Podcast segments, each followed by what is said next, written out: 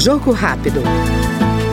A Câmara analisa projeto que mantém por tempo indeterminado a validade dos laudos médicos que identificam o transtorno do espectro autista ou de outras deficiências permanentes.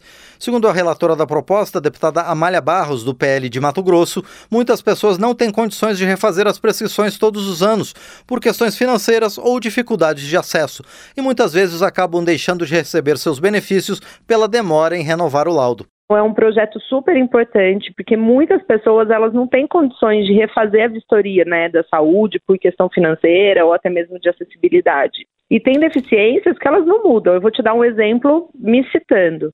Não faz sentido que as pessoas que não têm um olho, como eu, eu enucleei o meu olho, tirei 100% do globo ocular, a gente precise comprovar todos os anos que a gente continua sem olho, né? Então, assim, não tem porquê a gente ter que ficar renovando esse laudo permanentemente se a deficiência, né, se a nossa condição, ela é permanente.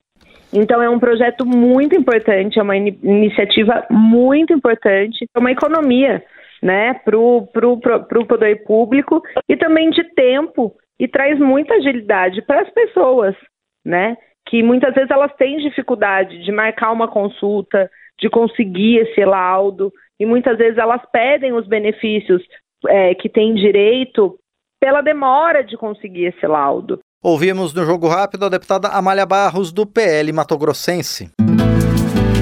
Jogo Rápido.